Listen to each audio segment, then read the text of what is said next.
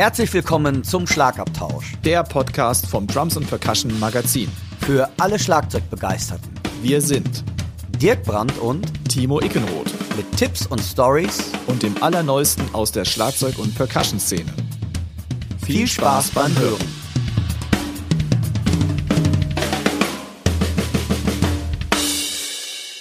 Herzlich willkommen, liebe Hörerinnen und Hörer, hier zur 25. Ausgabe des Schlagabtausch, dem Podcast des Drums und Percussion Magazins. Ich bin der Timo und mir gegenüber mit einem Popschutz vorm Gesicht und einem wunderschönen silbrig lamettafarbenen Mikrofon sitzt mein lieber Freund der Dirk Brandt. Hi Dirk. Ja, hallo liebe Zuhörerinnen und Zuhörer. Ich hoffe, euch geht es gut. Ganz, ganz liebe Grüße aus dem westfälischen Oelde. Hier wird es so langsam auch immer kälter. Ich hoffe, ihr habt alle einen warmen Schal, wenn ihr nach draußen geht. Und Timo sitzt hier, der hat ähm, einen Kopfhörer auch auf, wenn er das bei mir auch schon so sagt. Und das Geilste ist, der hat ein Sweatshirt an mit einem Pinguin mit einer Nikolausmütze drauf. Und das finde ich schon ziemlich stylisch. Alter, wo hast denn den her? Äh, Jack and Jones. Sehr geil. Aber er ist ein bisschen eingelaufen. Also ich habe die Erfahrung gemacht, dass die Jack and Jones Sachen so ein bisschen einlaufen. Also liebe Jack and Jones Mitarbeiter, nehmt es mir nicht übel. Es kann natürlich auch sein, dass ich einfach immer dicker werde und ich einfach nur denke, es wäre möglich. Aber Dirk, da hast du doch die Erfahrung. Ja, das wollte ich nämlich gerade sagen. Ich habe im Moment das Gefühl, obwohl die Sachen nicht gewaschen sind, die sind trotzdem eingelaufen. Und woher uh. das woran liegt? Nee, Alter, ich bin äh, ich bin jetzt auch am Joggen. Nee. Ja, doch, ein Lied schaffe ich, dann höre ich wieder auf. Nein, Quatsch. Nein, ich habe jetzt gedacht, boah, ey, ich muss mir, äh, nee, ich muss auch was tun. Man wird träge so. Naja, Respekt. aber so ist das nochmal. Ja, Respekt. ja, ich, äh, ja, ja, ja. Also ist ja die 25, die 25. Ausgabe. Wir haben jetzt die 50 schon halb, halb genommen. Wann denn Ich haben wir jetzt Silberhoch? Wir haben Silberhochzeit. Silberhochzeit. Geil. Fällt mir gerade so ein.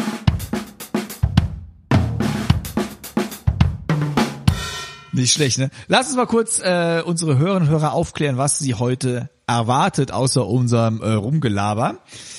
Also, wir sprechen heute über die and Percussion. Da ist nämlich das Heft neu erschienen. Wir wollen euch mal kurz einen Inhalt darüber geben, warum es sich lohnt, dieses Heft im Zeitschriftenladen eures Vertrauens zu erwerben. Wir kündigen das Drum Weekend in Regensburg an. Wir äh, ja, verschieben die Teacher-Tage sozusagen. Wir haben natürlich leider auch wieder einen Todesfall. Das ist ja irgendwie seit jeder Podcast-Episode so. Das ähm, traurig, aber leider wahr. Dafür gratulieren wir auch wieder jemandem zum Geburtstag. Wir sprechen über die Aufnahmeprüfung in Regensburg in unserer äh, vor kurzem ins Leben gerufene Rubrik. Wir sprechen über den, ja kann man sagen, der Deutsch ist ja falsch, über den amerikanischen Schlagzeuger Spiri Karas, der aber schon Ewigkeiten in Deutschland lebt und ich habe ihn gerade eingebürgert hiermit. Und äh, ich hatte im Test äh, Sabian Artisan Rights. Wir werden ganz kurz über Dirks neuen Workshop sprechen. Wir haben eine sehr interessante Hörerfrage und wie immer gibt's die Empfehlung der Woche. Und wenn ich das jetzt hier so vorlese bzw. mir so zusammenreime, das klingt nach einer Folge von drei Stunden und 23 Minuten. Für uns Schlagzeugerinnen und Schlagzeuger ist was sehr Interessantes passiert, denn Leute, ihr werdet es nicht glauben oder jetzt eh schon gehört haben, die meisten unter euch, das Drumset ist das Instrument des Jahres 2022. Das ist grandios. Ich würde sagen, einmal Applaus wert. Wahnsinn.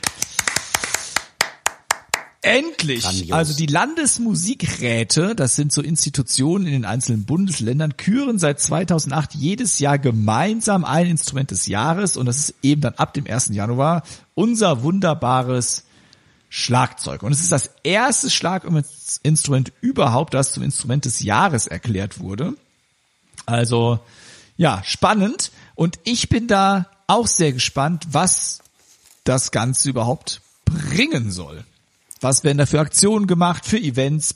Also ich habe ehrlich gesagt noch nicht gerade so den blassen Schimmer, was da geschehen soll. Ja, sehe ich genauso. Ich bin mega gespannt drauf. Hoffe, da wird sich ein bisschen was bewegen in die eine oder andere Richtung, ähm, dass man vielleicht Percussion-Konzerte gibt oder auch ähm, Drum-Events ein bisschen mehr wieder gefördert werden. Und ja, ich bin gespannt wie ein Flitzebogen, was denn 2020, 2022 für uns Schlagzeuger so zu bieten hat. Also Bremen hat ja schon was am Start. Also der Landesmusikrat Bremen plant da was mit der Musikwerkstatt der Bremer Philharmoniker. Und die haben so ein Workshop-Format, das nennt sich Tramset für alle. Aber das ist bis jetzt eben nur Bremen. Und soweit ich zählen kann, und ich habe letztens mit meinem Sohnemann noch dafür gelernt, gibt's mehr als nur ein Bundesland in Deutschland. Also mehr als nur Bremen, sag ich mal. Wohl nichts gegen Bremen natürlich. Aber da müssen die anderen Bundesländer wohl noch nachziehen. Also ich bin wirklich, wir schauen mal. Und ich als Schlagzeuglehrer wäre natürlich schon daran interessiert, dass das Schlagzeug in die Schulen, in die allgemeinbildenden Schulen gebracht wird und dort einfach mehr Aufmerksamkeit erlangt.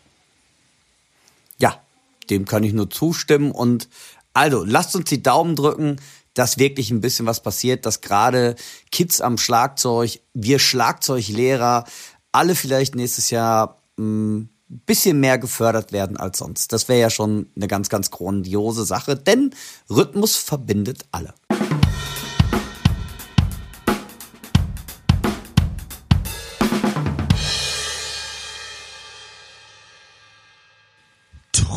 Frisch in den Kiosken, im Zeitschriftenhandel, an den Tankstellen, Flughäfen, Bahnhöfen und wo auch immer man Zeitschriften erwerben kann, ist das neue Heft der Drums Percussion, Ausgabe 1 2022.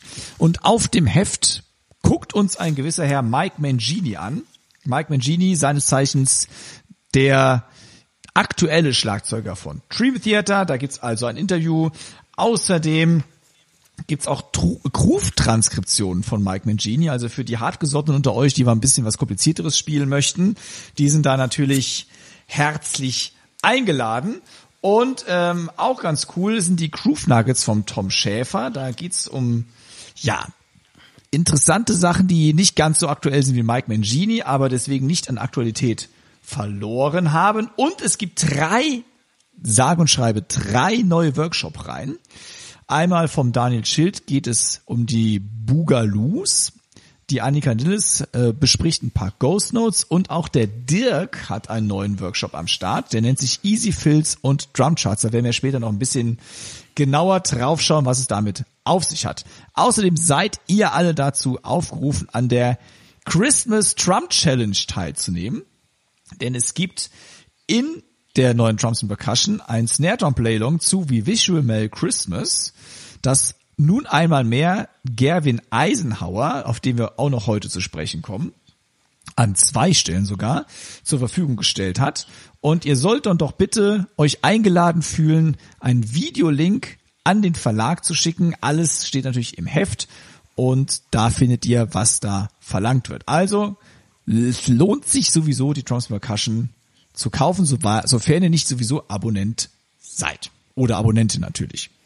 Jo, dem kann ich schon wieder nichts hinzufügen. Ganz wichtig, macht mit bei dieser Drum Challenge, weil ähm, ich finde es erstmal cool, die Songs, die der Gavin Eisenhower dort zusammengestellt hat. Er hat ein ganzes Buch über Christmas-Songs gemacht und äh, finde ich klasse, dass er hier einen zur Verfügung stellt. Also, nehmt reichlich dran teil und wir sind auf eure Einsendung unheimlich gespannt.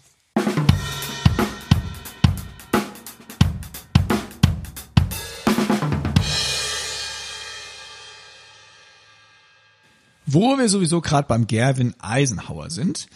Letztes Jahr, ich glaube in einer unserer, nee, dieses Jahr haben wir in einer unserer ersten Podcast-Folgen das Drum Weekend Regensburg angekündigt für das Jahr 2021. Das mussten wir dann ein paar Folgen später dann wieder, ja, ich sage immer, wir haben das abgesagt, aber wir mussten mitteilen, dass es abgesagt wurde, so ist es richtig ausgedrückt. Aber die Jungs und Mädels, die das Drum Weekend in Regensburg veranstalten, sind nicht entmutigt und wollen es 2022 neu angehen. Und zwar im Februar 2022 vom 18. bis zum 20. Februar gibt es in Regensburg einen dreitägigen Workshop an der Music Academy. Abends gibt es dann auch Konzerte und fünf Top-Drummer werden mit dabei sein. Natürlich Lokalmatador Gerwin Eisenhower, dann der Berliner Trump-Trainer-Kollege Dirk Erchinger und Felix Lehrmann, der unseren treuen Podcast-Hörern und Hörer natürlich auch ein Begriff ist. Dann haben wir Ralf Guske, der Schlagzeuger von Xavier Naidoo und Söhne Mannheims und US-Crack Robbie Amy. Die alle werden Workshops geben und Konzerte und das ist wirklich gedacht für alle Drummerinnen und Drummer jeden Alters und auch natürlich für Schlagzeuglehrer, die sich ein paar Inspirationen holen möchten. Und der Preis für das gesamte Drum Weekend, also drei Tage, davon reden wir, inklusive freien Eintritt zu allen Konzerten natürlich, beträgt 180 Euro. Wenn ihr jetzt Blut geleckt haben solltet, schreibt eine E-Mail an info at musicacademy.de info at music-academy.de oder geht einfach auf die Homepage der Music Academy. Link ist in den Show Notes natürlich zu finden. Dann meldet euch dort. Auch wieder nichts hinzuzufügen. Unbedingt hingehen, weil das Line-up ist wirklich tierisch. Und ähm, ich freue mich besonders irgendwie, den ich auch selber schon zweimal live gesehen habe, Robbie Amin, bei dem ich auch schon zwei Masterclasses besucht habe. Der Typ ist der Knaller. Ich meine, unsere deutschen Kollegen so oder so, aber Robbie Amin deshalb vielleicht die Älteren von euch kennen vielleicht das Buch Funkifying the Clave. Da ist er ähm, wirklich nochmal groß mit durchgestartet mit seinen ganzen Songo-Patterns und der Typ ist einfach der Knaller. Und menschlich ein absolutes Hibbelmännchen wie ich. Also total cool. Geht hin, es wird eine tolle Woche oder besser gesagt, tolle drei Tage beim Gavin Eisenhower. Und ich kann euch jetzt schon sagen, ich bin neidisch, dass ich nicht dabei sein kann, weil ich habe mal wieder Auftritte. Wenn die denn nicht wieder abgesagt werden.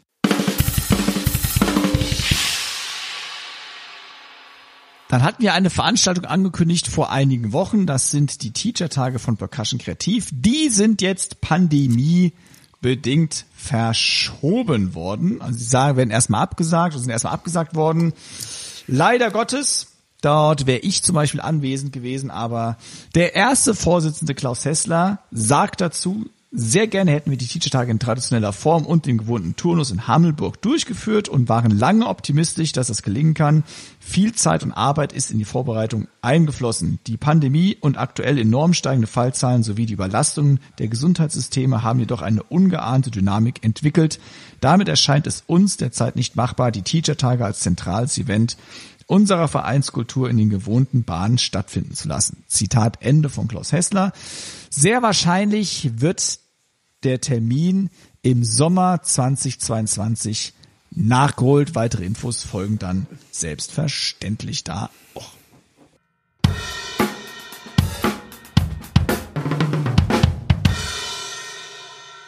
Und wir haben leider wieder, wie auch schon eben angekündigt, einen Todesfall zu beklagen. Diesmal geht es um den amerikanischen Schlagzeuger Melvin Parker, der im Alter von 77 Jahren von uns gegangen ist. Und da ich jetzt so viel News hier die ganze Zeit verkündet habe, überlasse ich doch mal die ersten Worte dem Dirk.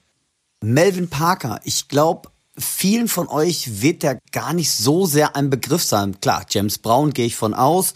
Und ich denke mal, aber die Schlagzeuger, die man am meisten mit James Brown in Verbindung setzt, ist eigentlich Clyde Stubblefield und John Jabus äh, Starks. Aber Melvin Parker, der übrigens der Bruder von dem Saxophonisten Matthew Parker ist, den vielleicht auch viele Jazz-Funk-Freunde kennen, war eigentlich einer der ersten Trommler oder war besser gesagt von, 19, äh, von 1964 bis 1965 hat er drei Alben mit ähm, James Brown eingespielt. Das war Out of Type, Papa's Got a Brand New Bag und I Got You, I Feel Good. Und ich glaube, das sind alle Songs, die sollte man als Funkdrama ja zumindest mal gehört haben und am besten mal nachgespielt haben.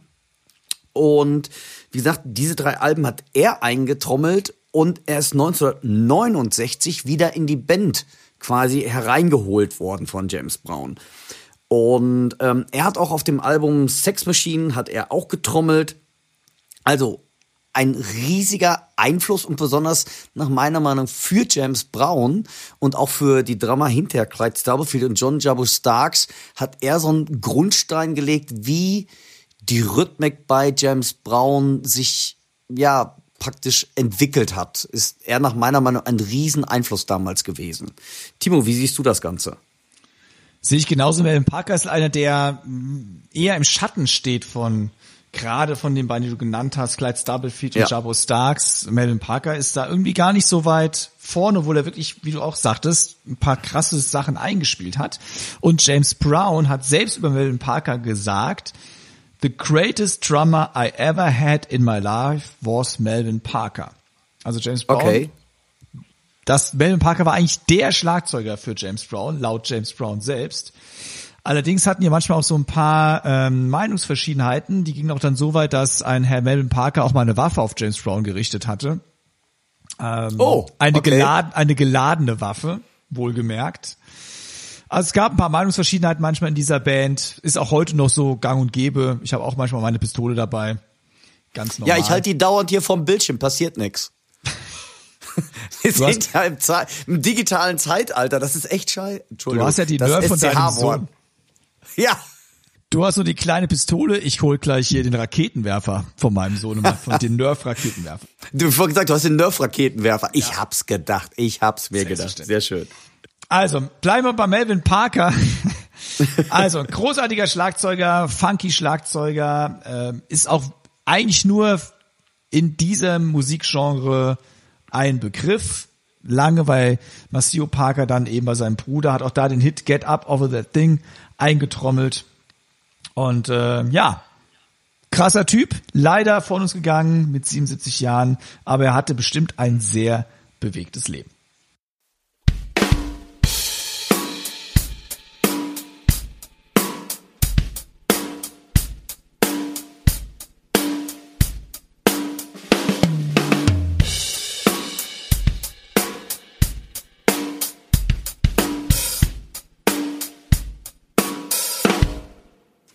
Und da wir ja immer einen Todesfall hier leider zu beklagen haben, möchten wir natürlich wieder jemanden zum Geburtstag gratulieren, um das Ganze positiv auszugleichen.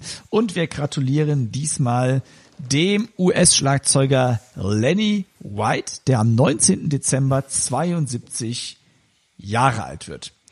Lenny White ist eine Schlagzeugkoryphäe des frühen Jazzrock, kann man sagen. Ja, absolut. Also ganz, ich finde ein ganz, ganz wichtiger Schlagzeuger in für diese Zeit und äh, für mich maßgeblich halt durch Chicoria, ähm, durch die Band Return to Forever von Chicoria halt. Der Typ hat, finde ich, unheimlich den Weg des Fusion Drummings geebnet nach meiner Meinung. Sehr stark, also war sehr stark mit dran beteiligt. Und er hat auf äh, Miles Davis Bitches Brew ja auch mitgewirkt, dass er die als Richtig. erste richtige Jazzrock-Platte angesehen wird. Ja. Hat Ja. nebenbei noch drei Grammys gewonnen, für fünf war er nominiert. Ähm, und er war auch Produzent von einem Chaka Khan-Album von 1982, hat Echoes of an Era produziert. Und Mhm. in der Recherche habe ich ein, bin ich auf eine Trump-Klinik von ihm gestoßen, ich glaube aus den 80ern. Und es ist Wahnsinn, wie, äh, ja, mit welcher Energie er gespielt hat und gleichzeitig ultra leise. Also das Ja. ist unfassbar wirklich wieder. Und auch einer der ersten Open-Handed-Spieler. Also, wie, wie das für mich ist der Mann ein Phänomen. Das ist ähm, ja sehr interessant. Aber es ist natürlich auch interessant, wenn du jetzt mal wieder Billy Cobham, Lenny White miteinander zusammen so äh, bringst, sind auch wieder viele Gemeinsamkeiten und dann auch wieder ganz unterschiedliche Sachen. Aber das Open-Handed-Spielen, weil die beiden sind ja ungefähr, ich weiß es jetzt nicht, lehne ich mich jetzt ein falsch, die müssten ungefähr vom Alter nicht ganz weit auseinander sein. Äh, ähm, das finde ich ganz interessant. Wenn ihr die beiden Schlagzeuger mal vergleicht, weil ich finde das immer sehr faszinierend, Schlagzeuger einer gleichen Epoche miteinander zu vergleichen. Wo sind Gemeinsamkeiten, wo sind Unterschiede? Und ähm, ja, Lenny White, wenn ihr ihn nicht kennt, gerade die jüngeren Zuhörerinnen und Zuhörer, unbedingt checkt diesen Typen mal aus, weil der hat, wie gesagt, das Fusion Drumming, das Jazzrock Drumming unheimlich mit weiter nach vorne entwickelt. Vielleicht noch ein Tipp von mir, fangt nicht mit Bitches Brew von Miles Davis an. nee, Das ist ein lieber sehr, ein sehr gewöhnungsbedürftiges Album, muss man an dieser Stelle mal sagen. Weil wir denken heute immer an diesen, sagen wir, mal, an diesen Weckel-Fusion irgendwie, wenn wir an Genau. von Jazzrock haben. Das hat damit überhaupt nichts zu tun. gar nicht, gar nichts zu tun. Nee, nee. Das ist eher so, wie soll man das sagen? Psychedelic, äh, Jazz, Rock, Fusion, äh, also es ist Ja. nicht dieses glatt gebügelte Fusion-Zeugs, was wir heute eigentlich so kennen. Nee, ich, ich finde es immer sehr, also sehr hibbeliger Jazz halt. No, also, aber wie gesagt, äh, ich finde es unglaublich. Ist, wie gesagt, ähm, damals so meine Anfänge des äh, Fusion waren genau darauf, auf diese Alben so ein bisschen äh, mitbegründet und von daher äh, für mich ein Meilenstein. Also, Happy Birthday, Lenny.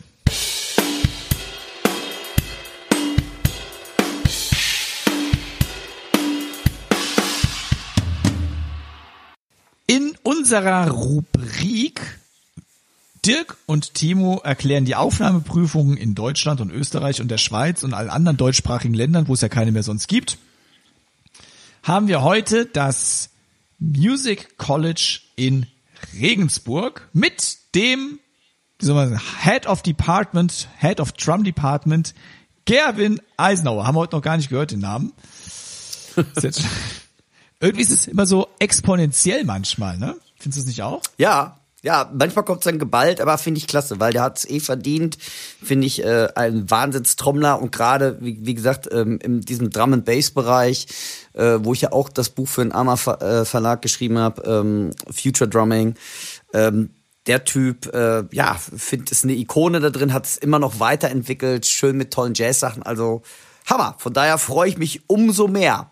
Timo, was haben wir denn in Regensburg überhaupt für einen Abschluss? Was ist da genau, was wird da geboten an der Hochschule? Im Prinzip gibt es anscheinend zwei Abschlüsse. Also die Ausbildung endet mit einer staatlichen Abschlussprüfung. Diese berechtigt nach dem zweiten Jahr zur Führung der Bezeichnung staatlich geprüfte Ensemble Leiterin in der Fachrichtung Rock, Pop und Jazz. Und durch die erfolgreich abgelegte pädagogische Zusatzprüfung nach dem dritten Schuljahr erhält man neben dem Nachweis einer vertieften musikalischen Entwicklung im Hauptfach die Befähigung zum Unterricht in der Unter- und Mittelstufe im betreffenden Hauptfach an privaten und öffentlichen Sing- und Musikschulen. Man muss natürlich dazu sagen, das Music College liegt in Regensburg, also in Bayern. In Bayern herrschen oft strengere Regeln gerade für den Sing- und Musikunterricht. Head of Department ist eben Gavin Eisenhower. Weiterhin unterrichtet dort Michael Scotty Gottwald und ein ehemaliger Kommilitone von mir, der sei an dieser Stelle herzlich gegrüßt, Florian Speth. Und der Dirk hat den Gerwin ans Telefon, vor das Mikrofon, wo auch immer hinbekommen und der Gerwin hat natürlich auch noch einiges zu der Aufnahmeprüfung zu sagen. Ich denke, da hören wir am besten rein. Und wer kann das am besten selber erklären, was bei der Aufnahmeprüfung an der Hochschule verlangt wird, als der Gerwin Eisenhower selber? Hallo Dirk. Also, über das Music College in Regensburg. Das Music College ist eine private Berufsfachschule für Jazz, Rock und Pop. Die Ausbildung dauert zwei Jahre und man kann nach dem erfolgreichen zweiten Jahr ein zusätzliches pädagogisches oder auch künstlerisches drittes Jahr machen. Mit dem pädagogischen Jahr ist man nachher befähigt, äh, an äh, städtischen Musikschulen zu unterrichten. Wegen der Aufnahmeprüfung.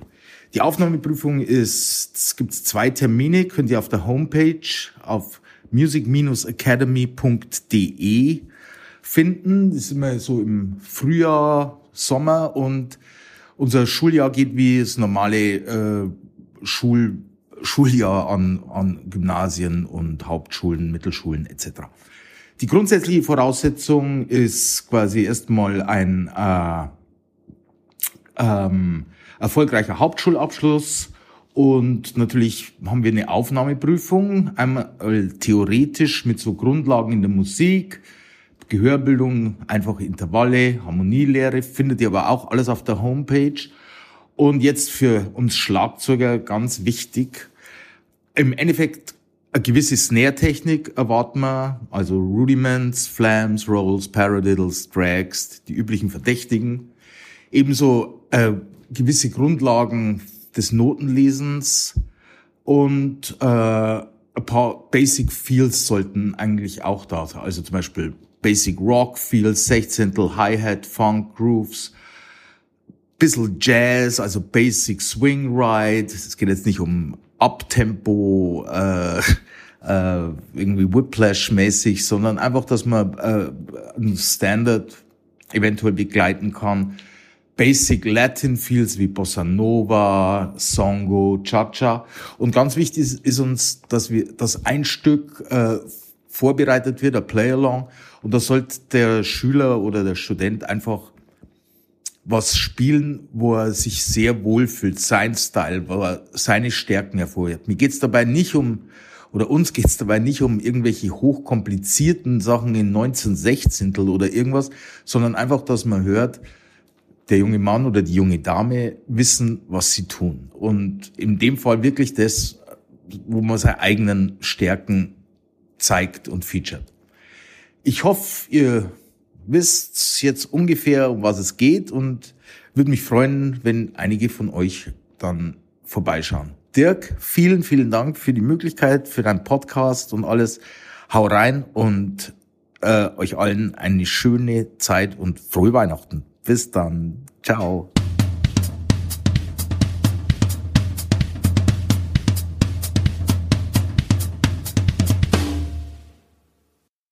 In dem aktuellen Heft der Drums Percussion gibt es ein Interview vom Ingo Baron mit dem sage und schreibe 91-jährigen Spiri Karas. Spiri Karas ist ein amerikanischer Schlagzeuger, der schon sehr, sehr, sehr, sehr, sehr, sehr, sehr, sehr, sehr, sehr, sehr viele Jahre in Deutschland, nämlich seit 1957. Und hier war er zunächst Schlagzeuger des Südwestfunk Tanzorchesters Baden-Baden und dann folgten ein paar freiberufliche Jahre, bis er dann 1967 zur unvergleichlichen WDR Big Band nach Köln wechselte. Und seit den 70er Jahren, das ist also auch schon ewig lange, ist er außerdem Dozent an der Volkwang Hochschule in Essen und das fand ich auch super spannend und interessant. Von 1970 bis 1995 hat er an der Rheinischen Musikschule in Köln unterrichtet, also an einer regulären Musikschule.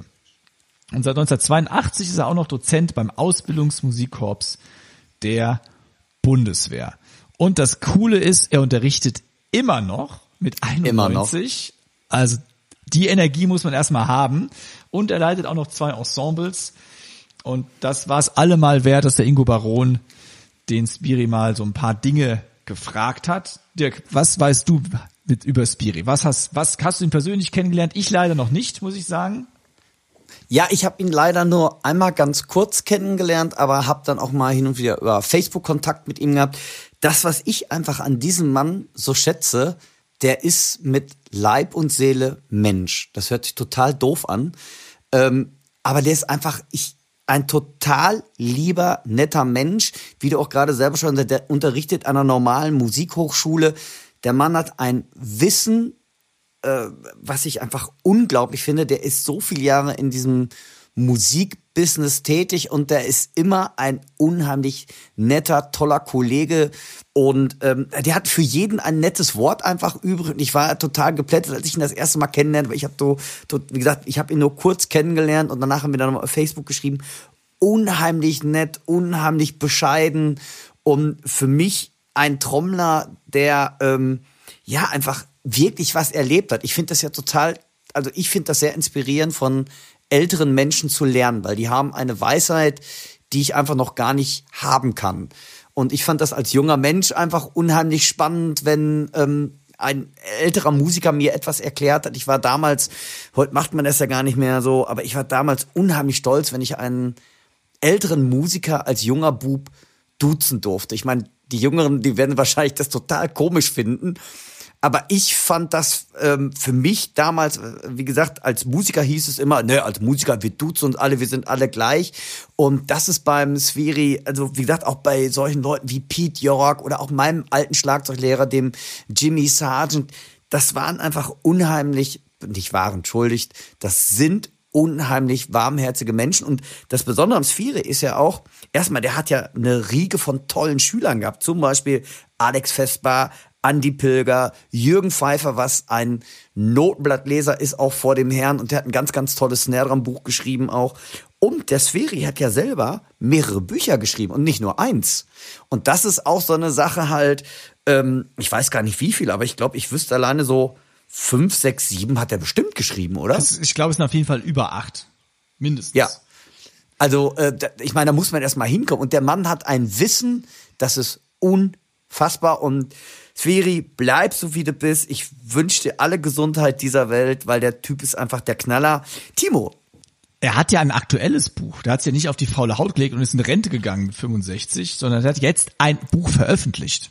Aktuell. Alter Schwede. Okay. Und dieses Buch nennt sich Trump Set Groove Control, ist erschienen bei Alfred Music Publishing.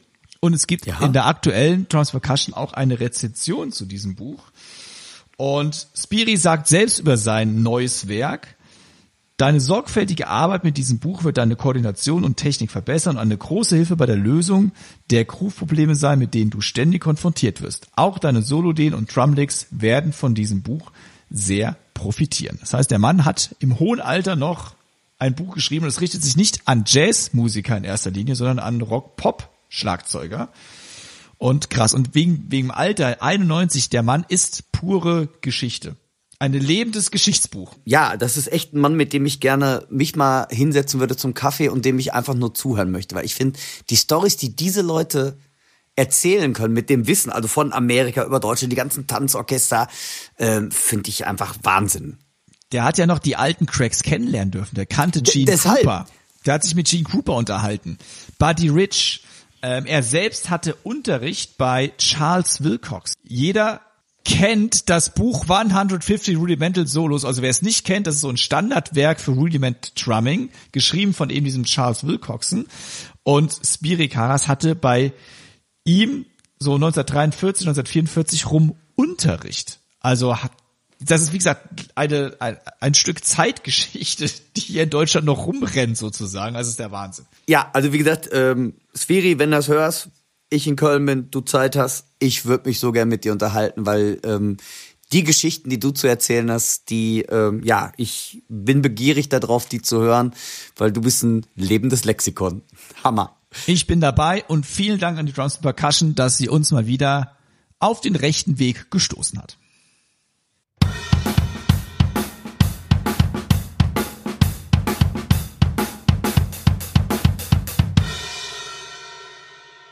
Timo, du hast ja diesmal im Test wieder was Besonderes gehabt und äh, du bist ja unser ähm, Beckenspezialist. Ja. Das klingt so geil, also ich kann ja, draufhauen. Ja, ja, aber das ist schon gewusst wie, ne?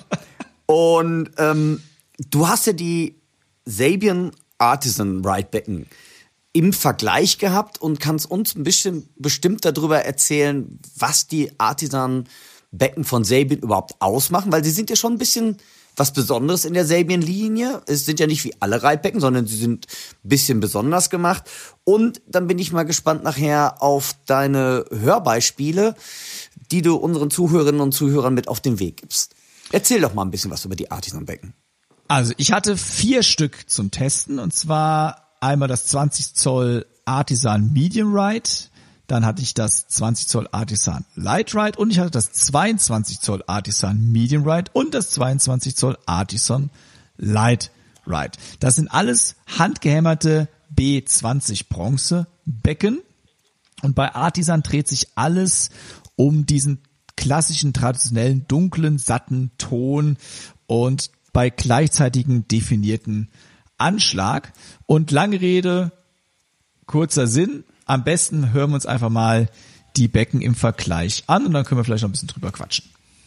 Ich werde euch jetzt einfach immer nacheinander so ein paar Beckenbeispiele geben. Ich beginne immer auf meiner linken Seite mit dem Sabian Artisan Light Ride in 20 Zoll. Wir haben das Sabian Artisan Light Ride in 22 Zoll. Wir haben das Sabian Artisan Medium Ride in 22 Zoll und das Sabian Artisan Medium Ride in 20 Zoll.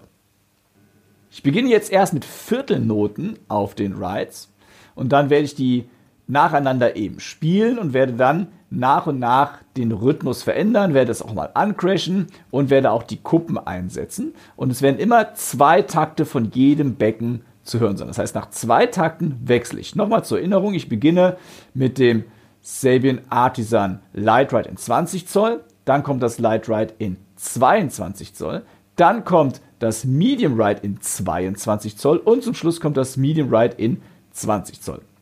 Jeweils immer für zwei Takte gespielt.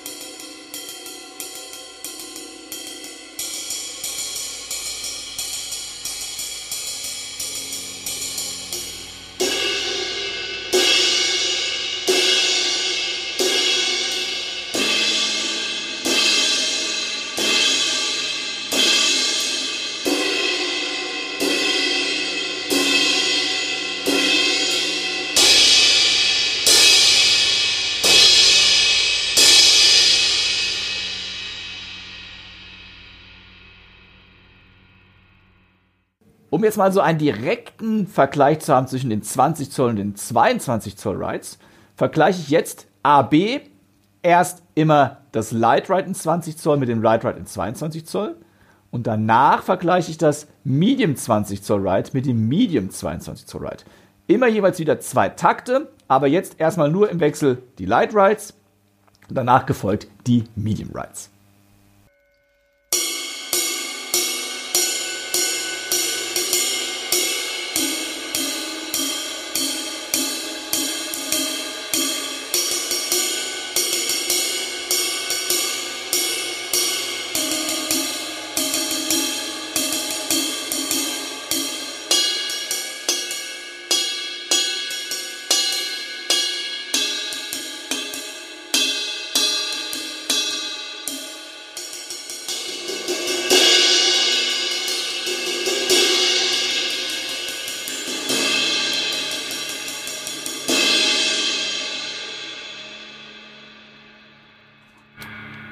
Folgen die Medium Rights.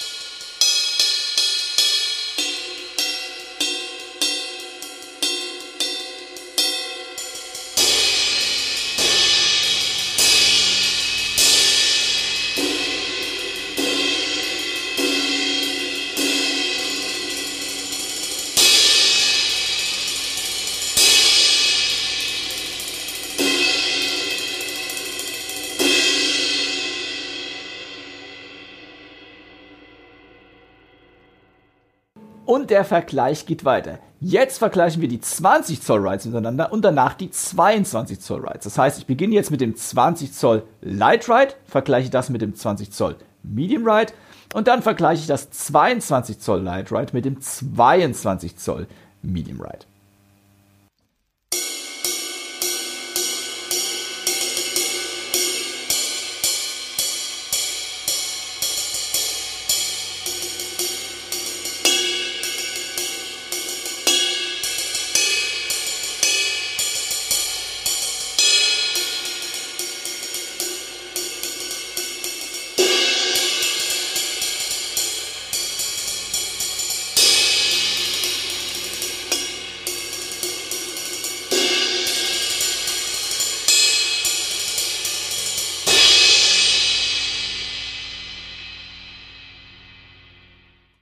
Und nun folgen die 22 Zoll Rides.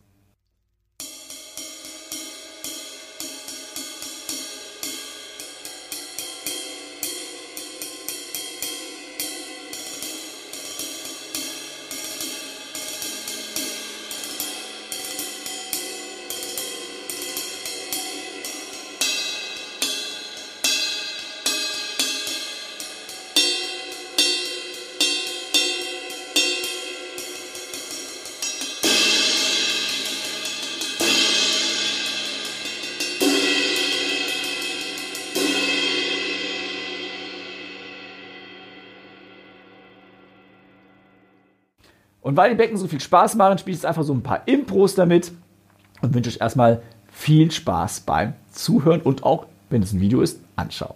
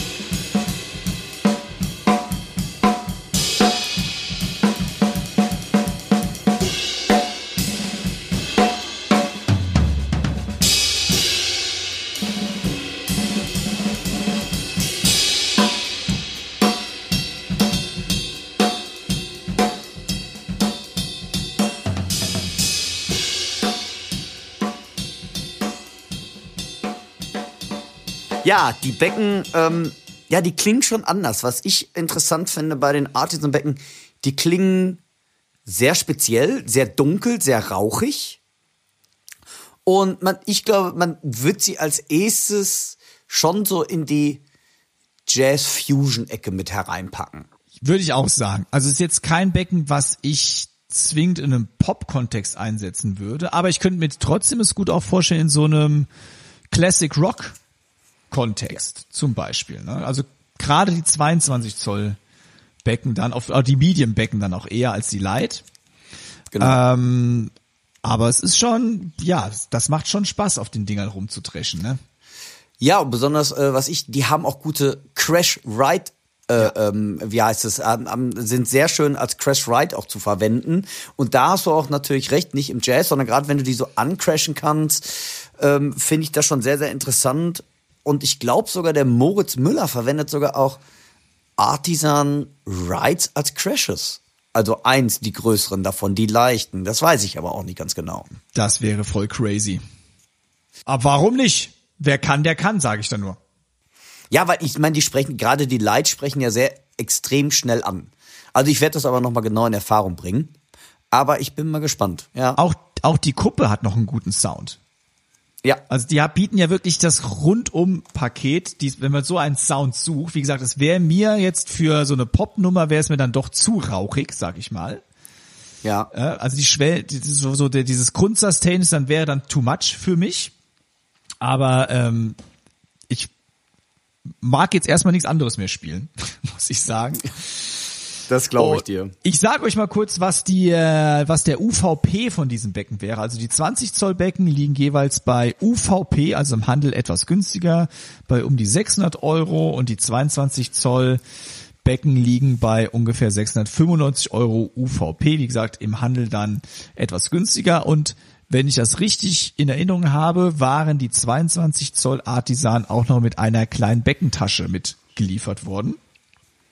Ähm, auch ganz nett und das macht auch diese Wertigkeit der Becken, weil es natürlich ein stolzer Preis, aber es ist handgehämmert. Nicht irgendwie Maschine, sondern handgehämmert. Ja, und ich glaube, was ganz, ganz wichtig ist, einfach, es sind auch handselektierte Becken und ganz wichtig, es ist kein Becken, was ihr von der Stange kaufen könnt. Jedes Becken, auch wenn es die gleiche Bezeichnung hat, wird etwas anders klingen und von daher auch nur überhaupt bei Becken geht zum Fachhändler eures Vertrauens und testet wirklich die Becken in Ruhe an, ob da was für euch dabei ist oder äh, es kann sein, dass ihr dreimal das gleiche Becken da hängen habt und alle drei Becken klingen völlig verschieden. Aber das ist eigentlich auch der Grundgedanke. Artisan ist ja wirklich auch ähm, so eigener Herstellungsprozess und ähm, eine eigene Philosophie dahinter und von daher bei Becken finde ich immer selber austesten und ganz in Ruhe dann die Entscheidung treffen, welches Becken es denn sein soll. Also, toller Test, Timo. Ja, hammergeile Becken. Richtig. Richtig.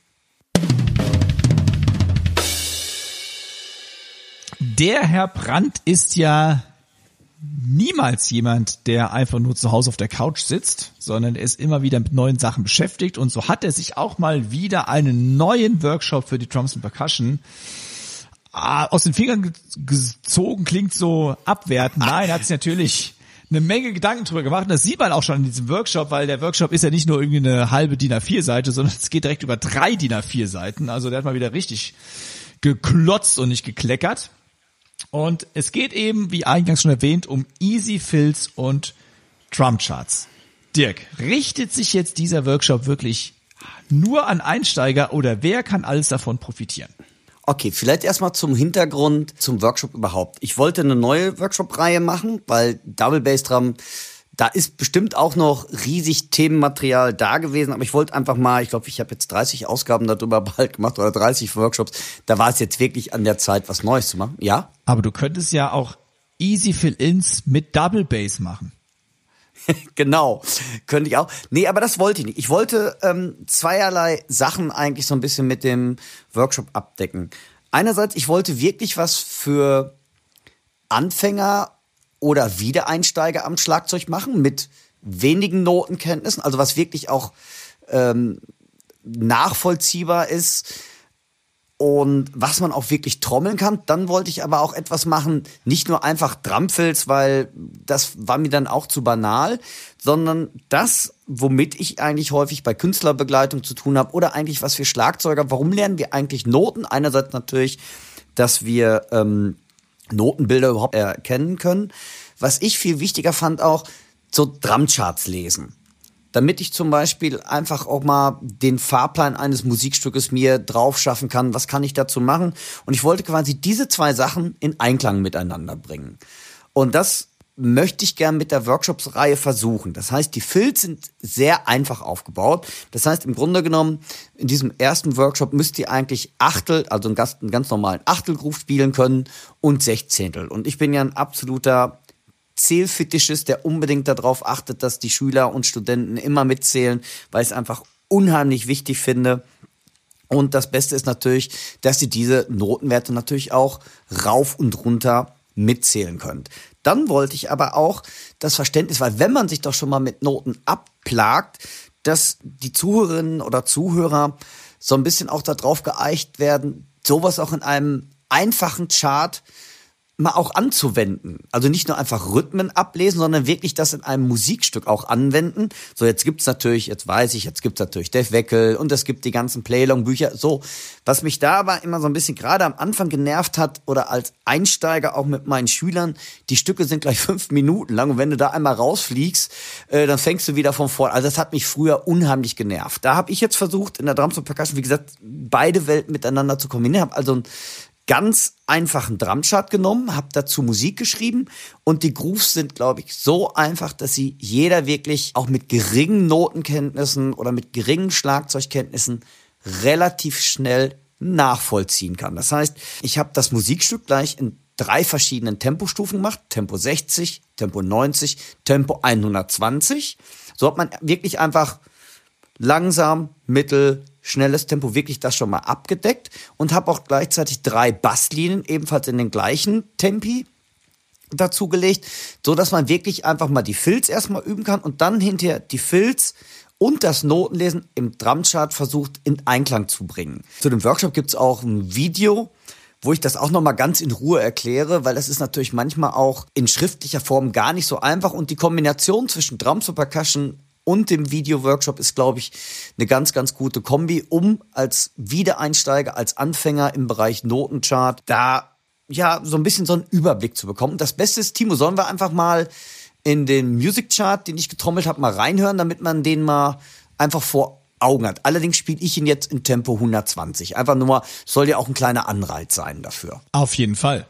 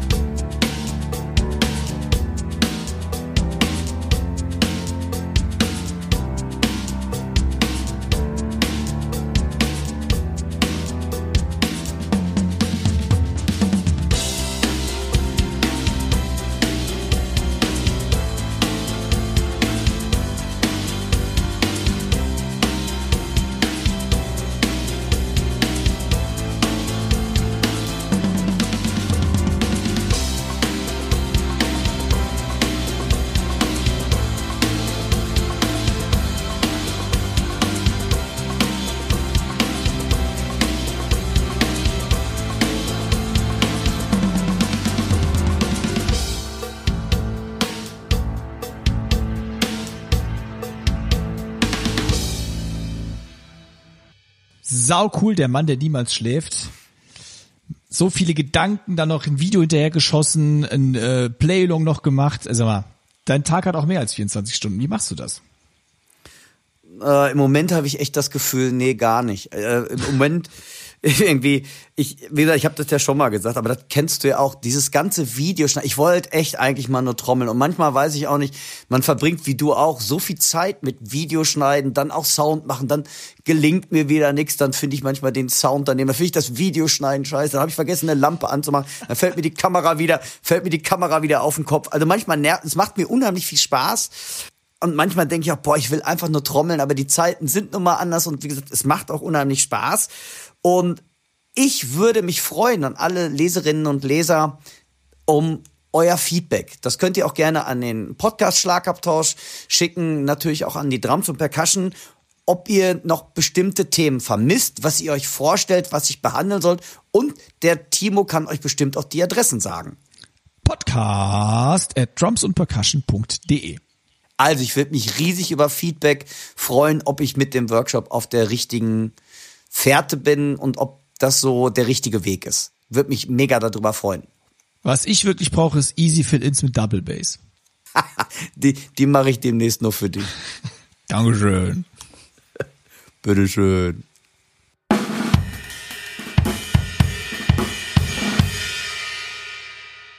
Uns erreichte eine Hörerfrage auf seltsamem Wege, denn diese Hörerfrage habe ich das erste Mal im aktuellen Heft der Trumps Percussion gelesen.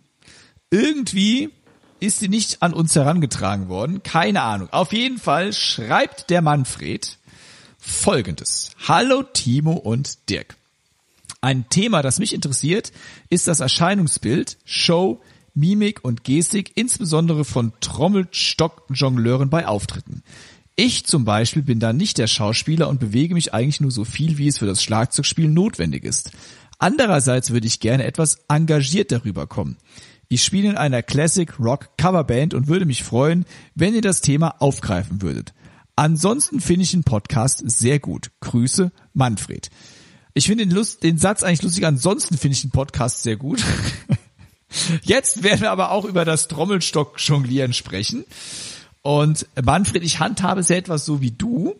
Ich bin ja auch eher der bewegungsfaulere Spieler und bewege mich wirklich nur so, wie es notwendig ist, weil schwitzen muss ja nicht unbedingt sein.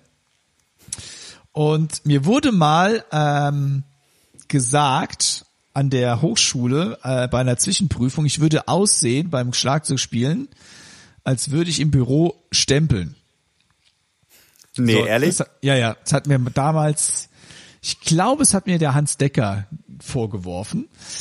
Und seitdem versuche ich auch schon ein bisschen äh, das abzulegen. Und ja, aber ich weiß, und ihr alle wisst es, der Dirk ist der et etwas extrovertierter als äh, meine Wenigkeit. Und ob er jetzt Trommelstock-Jongleur ist, da bin ich mir jetzt nicht ganz so sicher. Aber ähm, er kann auf jeden Fall einen Stick hochschmeißen und auch irgendwie wieder auffangen. Nee, das kann ich gerade nicht. Mist! Nein, also ähm, ja, ich glaube, ich habe da eine ganz interessante Meinung zu. Ähm, und ich glaube, damit polarisiere ich auch total.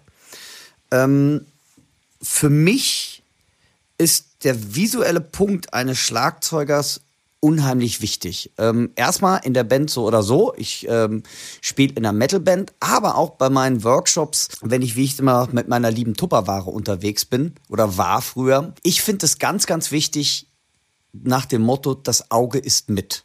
Und ich glaube, deshalb polarisiere ich damit, weil es ist eigentlich relativ logisch. Je mehr du dich am Schlagzeug bewegst, umso mehr kann es natürlich auch einfach mal sein, dass du die Trommel nicht so triffst, wie du sie treffen solltest. Ich glaube, das, das, das beste Bild ist ganz, oder was, was ziemlich klar ist, wenn du einen Gitarristen auf der Bühne hast, der während eines Solos vom rechten Bühnenrand zum linken Bühnenrand rennen soll oder muss oder einfach weil es geil aussieht, das ist ganz klar, dass der sich einfach auch mal in der Seitenlage vergreift oder einen falschen Akkord, weil der ja beim Spielen sich bewegt.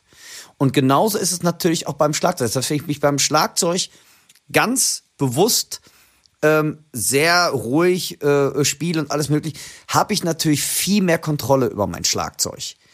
Aber ich finde es unheimlich toll, wenn du bei Konzerten spielst und da stehen mehrere tausend Menschen dafür, dass du große Bewegungen machst. Gerade wenn man halt nur in einer Fünf-Mann-Band ist. Ich finde, da gehört der Schlagzeuger als Showman mit dazu. Und ich finde es ganz wichtig, dass man wirklich große Bewegungen macht und ähm, ja, wie gesagt, dass man auch was zum Angucken hat. Und zwar nicht für die Schlagzeuger. Und ganz ehrlich, mir ist es egal. Es ist zwar, also ich ärgere mich über jedes Mal, wenn ich die Snare oder das Tom nicht treffe oder wie auch immer. Oder als ich das erste Mal im Sommer äh, ähm, nach einer langen Corona-Pause den ersten Access gekickert und ich dann so meinen Shiners hochguckte und ich dachte, scheiße sind die hoch. Weil das ist mir wirklich echt, das ist mir früher echt nicht aufgefallen. Und ich habe echt das Gefühl gehabt beim ersten Male, boah, ich, ich muss jetzt wirklich so ranspringen anstatt. Aber es sieht vom Weiten und auch auf Fotos einfach für mich cooler aus. Und der Schlagzeuger gehört zur Show einer Band mit dazu. Es ist natürlich ganz klar, wenn du dich zum Beispiel als Schlagzeuger, den ich ganz toll finde, wie er spielt. Ähm, oh, jetzt muss ich ganz vorsichtig sein. Ich werde bestimmt eine Menge Nackenschläge dafür kriegen. Und zwar für mich der steife Schmidt. Das heißt Steve Smith. Das ist ein Wahnsinns-Schlagzeuger, aber der bewegt sich ja wirklich kaum beim Spielen. Und das ist jetzt ganz wichtig. Also nehmt mir das nicht übel, das ist meine persönliche Meinung. Ein Schlagzeuger, den ich liebe, ist Dean Castronovo, der jetzt auch wieder bei Journey spielt und früher bei Journey gespielt hat. Und Steve Smith hat ja ganz zu Anfang mal bei Journey gespielt. Aber die Zeit, wo er jetzt da war, das ist so abgeklärt. Und wie gesagt, ich kenne ihn auch persönlich, habe ihn gesehen. Ich finde, ich würde gern so trommeln können. Und ähm, aber es ist für mich nichts fürs Auge. Dagegen so ein Typ wie Dean Castronovo, der mal richtig reinlangt. Ähm, ja, das ist für mich einfach ein Trommler, den ich gerne zuschaue. Auch Winnie, der, ja, Thomas Lang, das sind alles so Trommler, denen ich gerne zuschaue, die sich aber auch bewegen. Aber das muss wirklich jeder für sich selber ausmachen. Und ähm, um auf die Hörerfrage mal zurückzukommen, ich habe das tatsächlich auch ein bisschen zu Hause geübt. Das heißt, wenn ich normal übe, um Gottes Willen, ich werde weder rumschreien beim Schlagzeug hier zu Hause, noch ähm, meinen Propeller da machen. Aber ich fand einfach solche Sachen ähm, unheimlich wichtig und auch unheimlich toll anzusehen. Und ich beneide noch heute jeden Schlagzeuger, der super mit den Sticks twirlen kann.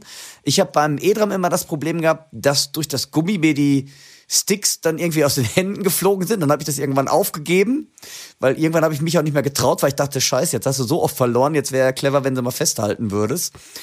Und ähm, ja, habe das dann nie so richtig weiterverfolgt, aber die Leute, die das wirklich können, so zum Beispiel The Mad Drummer, kennt ihr den alle? Ähm, machen wir mal einen Videolink. Ich glaube, Timo, du weißt, ich weiß, ich, ich, ich kenne nur gerade unter dem Namen The Mad Drummer, aber der war mal eine Zeit lang sehr populär, war auch bei Stefan Raab in der Show. Mhm. Es sieht einfach für mich geil aus. Ja, also ich glaube, es hängt natürlich auch megamäßig von der Musikrichtung ab, in der du dich bewegst. Ja, beim Jazz ist, glaube ich, Quatsch. Oder bei Funk weiß ich auch nicht, ob das jetzt so richtig geil rüberkäme. Aber wenn es um Show geht, geht es um Show. Aber ich glaube, der Manfred, er schreibt ja, er möchte engagierter rüberkommen. Ich glaube, um engagierter rüberzukommen, muss man jetzt nicht mit Sticks jonglieren oder äh, was weiß ich, den mega Stick-Trick auf Lager haben oder sonst irgendwas. Und ich glaube, es geht um die Bewegung im Allgemeinen. Und da hat Dirk eigentlich eben was Wichtiges schon angedeutet. Das muss man üben. Und da wäre meine ja. Empfehlung, wenn die Möglichkeit da ist, einfach einen Spiegel vors Schlagzeug und gucken, wie man sich bewegt. Oder halt Handy hin, Kamera hin, was auch immer, was irgendwie ein Video aufzeichnen kann. Und mal fünf Minuten lang einen Song spielen, den man kennt und den man kann. Also nicht üben, sondern wirklich den Song performen und sich danach mal angucken, wie sehe ich jetzt eigentlich wirklich dabei aus. Und da wird einem immer wieder auffallen, dass man auch dieses typische Drumming-Face macht. Absolut, das macht ja, aber jeder. Das macht ja. jeder und ich bin immer noch selber erschrocken, wenn ich mich dabei dann erwische. Ja. Nicht bei nur du. Manchmal, bei mir wirkt manchmal die Zunge so raus, sieht total abartig aus. Egal. Aber äh, das ist dann auch engagiert. Sehr geil. ähm, also das wäre denn die Vorschlag. Wenn du sagst engagierter, heißt es ja nicht übermäßig krass, sondern halt vielleicht mit mehr Körperbewegung, also mit mehr Körpereinsatz Schlagzeug spielen was nicht zwingend, wie gesagt, heißen muss, dass man da Tricks auspacken muss, in meinem Sinne, finde ich. Denn es gibt eine Menge Schlagzeuger, die sich toll bewegen und Energie ausdrücken, ohne dass sie jemals einen Sticktrick gemacht hätten. Also ich denke zum Beispiel an so einen Schlagzeuger wie Dave Kroll. Beispielsweise. Ja. Große Bewegungen, aber kein Sticktrick oder sowas. Aber halt mit, mit Power. Und wenn du in der Classic Rock Band spielst, nehmen wir mal die typischen Classic Rock Bands, äh, Deep Purple, Led Zeppelin, die Schlagzeuger haben auch keine Sticktricks gemacht, soweit ich das weiß. Ich glaube, bei Ian Pace noch keinen Sticktrick machen sehen, oder? Oder John Bonham. Nee. Aber die haben halt, wie der Manfred richtig schreibt, engagiert mit Körpereinsatz gespielt. Die waren in der Musik in dem Moment drin. Ich glaube, was auch ganz wichtig ist, und zwar gibt's für mich da den Ausdruck, ich weiß nicht, ob ihr euch darunter was vorstellen könnt, der Hyatt-Gucker. Das heißt, Leute, die quasi mit einer Rockband auf der Bühne stehen, aber nie nach vorne gucken, sonst immer nur die Hyatt angucken. Oh, ja. Daher für mich dieser Begriff der Hyatt-Gucker. Das heißt, für mich engagiert bedeutet alleine schon, dass ich Interaktion mit der Band mache. Und daher meine ich ja, daher meine ich auch gerade, was ich eben sagte, das bedeutet auch nicht, dass ich bei jedem Schlag, den ich mache, irgendwie aushole oder ähm, weiß Gott wie versuche mich expressionistisch darzustellen, sondern es geht einfach darum, dass ich die Band im Auge habe, dass ich ähm, einfach die Bandmitglieder angucke, wenn einer ein Solo macht, dass ich den mal auch anfeuer. Das kann doch manchmal sein, dass ich ihn anbrülle. Irgendwie. ja, ist erlaubt bei Mittler, hört das keiner. Ähm, aber wie gesagt, einfach, dass ich versuche zu interagieren. Und das ist übrigens auch beim Jazz. Guck dir doch mal Elvin Jones an. Ja, das ist Alter, ne? aber der, der, der sitzt da ja auch nicht brav hinter. Selbst Art Blakey von früher, der hat auch schon ganz schön Grimassen und auch große Bewegungen gemacht. Tony Williams. Das ist das, was ich meinte halt. Ne? Engagiert heißt Ja. nicht den Sticktrick auspacken, sondern in der Musik in dem Moment sein und das mit dem Körper auch ausleben. Und es gibt viele Schlagzeuger, die ja auch, oder Schlagzeugerinnen auch, die ähm, dann auch das mit Tanzen vergleichen. Mit den, mit den Ja. Bewegungen eines Tänzers oder einer Tänzerin, wie sie sich am Schlagzeug bewegen. Das hat Sheila Ima gesagt.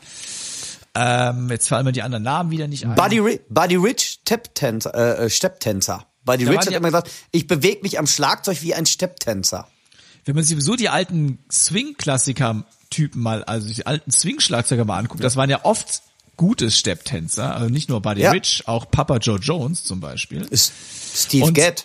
Guckt euch mal die alten Sachen an, wie die, also die Sachen aus den 30er, 40er Jahren, das war Showmanship an den Schlagzeug. Das haben die bewusst so gemacht, aus dem gleichen Grund wie der Dirk das für sich auch entschieden hat, weil sie es als Entertainment angesehen haben und nicht nur als, ich bin jetzt der geilste Schlagzeuger Hecht oder sowas, sondern das war Entertainment und sie waren Teil des Entertainments. Ja. Ich, ich glaube, das, das ist ganz wichtig. Und mit den großen Bewegungen auch, das kann man auch üben und ich finde, das muss man üben, weil es ist was anderes, ob du auf einmal ähm, mit einer sehr hohen Bewegung das Tom treffen willst. Das heißt, deine Bewegung muss schneller sein. Und das ist ganz wichtig, was du eben gesagt hast. Das muss geübt werden. Auch was geübt werden, auch den anderen mal anzugucken, weil das ist schon komisch, wenn du die ganze Zeit, also das ist überhaupt nicht böse oder negativ gemeint, der Hyatt-Gucker, wenn du die ganze Zeit nur auf der Hyatt guckst und auf einmal sollst du woanders hingucken, das, das ist schon komisch. Das ist genauso gut, ihr wisst das ja auch, ihr spielt einen Groove auf, der- auf, der, äh, auf der Hyatt und dann wechselt ihr zum Reitbecken. Das fühlt sich an, als ob ihr auf einmal, obwohl ihr genau das Gleiche macht, als ob ihr auf einmal Neuland betretet, bis ihr euch dran gewöhnt habt. Und das muss man üben. Timo. Vielleicht ein berühmtes Beispiel für einen Hyatt-Gucker ist der Schlagzeuger von CC Top, Frank Beard. Guckt Ja, euch da mal genau, was stimmt. an. Der guckt immer, oder nicht immer, aber sehr, sehr oft einfach irgendwie auf den Boden. Und Das sieht so strange aus, weil die sind nur zu dritt. Und wenn dann einer so ein bisschen abwesend ist, dann ist das ganz komisch. Also Manfred, ich hoffe, wir konnten dir so ein bisschen weiterhelfen. Üb vom Spiegel, nimm Videos auf, äh, mach größere Bewegungen, experimentier vielleicht auch mit dem Schlagzeugaufbau, was Dirk irgendwie gerade sagte, häng mal einen Tom höher, damit du gezwungen bist, größere Bewegungen zu machen oder häng die Crashbecken höher oder das China-Becken hinter dich. Das haben wir ja auch öfters schon gesehen. Und wenn ich das richtig sehe in der Drums Percussion, bist du das auf dem Foto, das dort zu sehen ist, weil dann sieht das doch schon ziemlich engagiert aus und dann bist du bestimmt auf einem sehr, sehr guten Weg. Das finde ich nämlich auch. Also, danke für die Frage und beste Grüße. Tschö.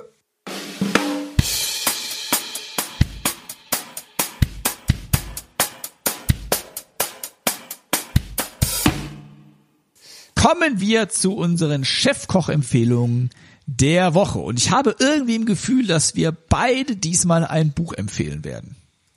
Oh, echt? Du auch? Ich auch. Und wahrscheinlich waren es Cool. zwei dumme ein Gedanke. Darf ich vermuten, wer es- wer der Autor ist? Ja, mach mal. Spiri Karas. nee. Ah, okay. Nee, ich, ich habe völlig banal. Aber da habe ich jetzt so oft drauf zurückgreifen müssen in letzter Zeit.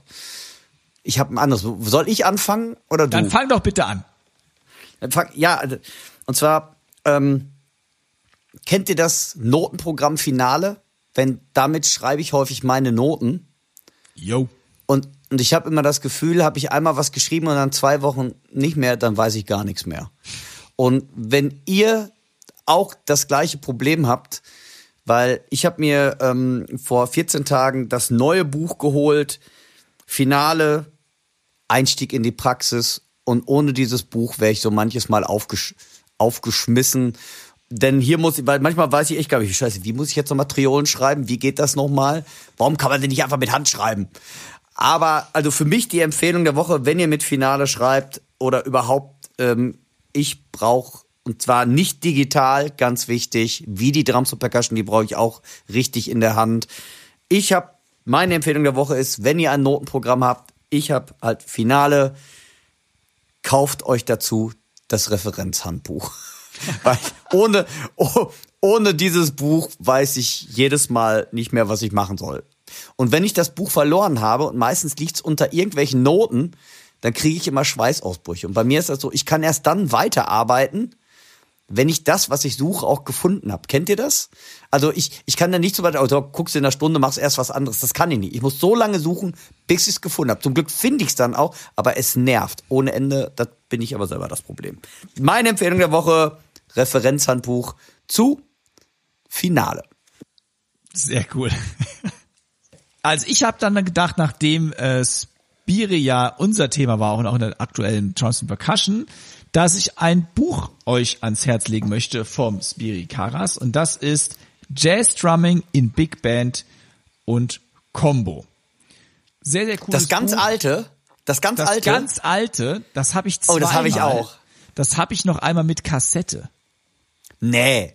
Geil. Ich glaube auch. Ich habe das mit Kassette glaub, und mit CD. Und das ist ein ähm, mega tolles Buch. Das fängt relativ basic-mäßig an. Und am Schluss hat man dann auch Playlongs dabei, mit einer echten Big Band aufgenommen. Also richtig, richtig cool. Das Buch lohnt sich durchzuarbeiten. Ja, Da sind auch ja, kleine unbedingt. Etüden drin, Soli-Sachen, also Hammer, Hammer Buch. Und wie gesagt, ihr wisst jetzt auch, Spiri weiß, wovon er spricht.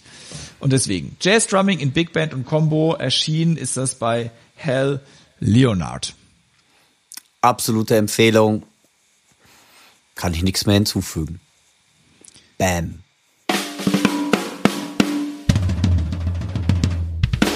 Ja, dann würde ich sagen, war das die 25. Ausgabe des Schlagabtaus. Wahnsinn. Wir beide haben Silberhochzeit. Hammer.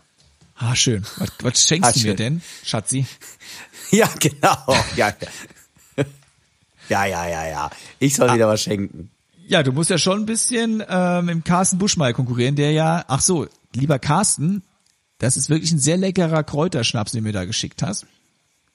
Ja, seitdem Timo den vorher immer vor dem Podcast so ein, so, so ein Pinchen nimmt, seitdem ist er auch in so eine Redelaune gekommen. Ist so ein Pinscher. Sehr Nein, schön. Super cool. Also, vielen, vielen Dank, dass ihr uns bis heute die Treue und die Stange gehalten habt. Ganz, ganz lieb von euch, liebe Hörerinnen und Hörer. Wir machen das für euch. Ihr seid, ja, wie soll ich sagen, unser Kapital, kann man das so sagen? Ja. Ich würde sagen, ja, ne? Also schreibt uns doch bitte an podcast at drumsandpercussion.de euer Feedback, eure Meinung, eure Wünsche, eure Fragen, alles, was euch am Herzen liegt. Und ja, wir, wir haben noch eine Folge dieses Jahr dann für euch. Das heißt, es war noch nicht die Jahresabschlussfolge. Der gucken 26 erscheint dann am 31. Januar, passend zur Silvesternacht ohne Böllerei. Das ist ja soweit schon festgelegt worden, glaube ich. Ne?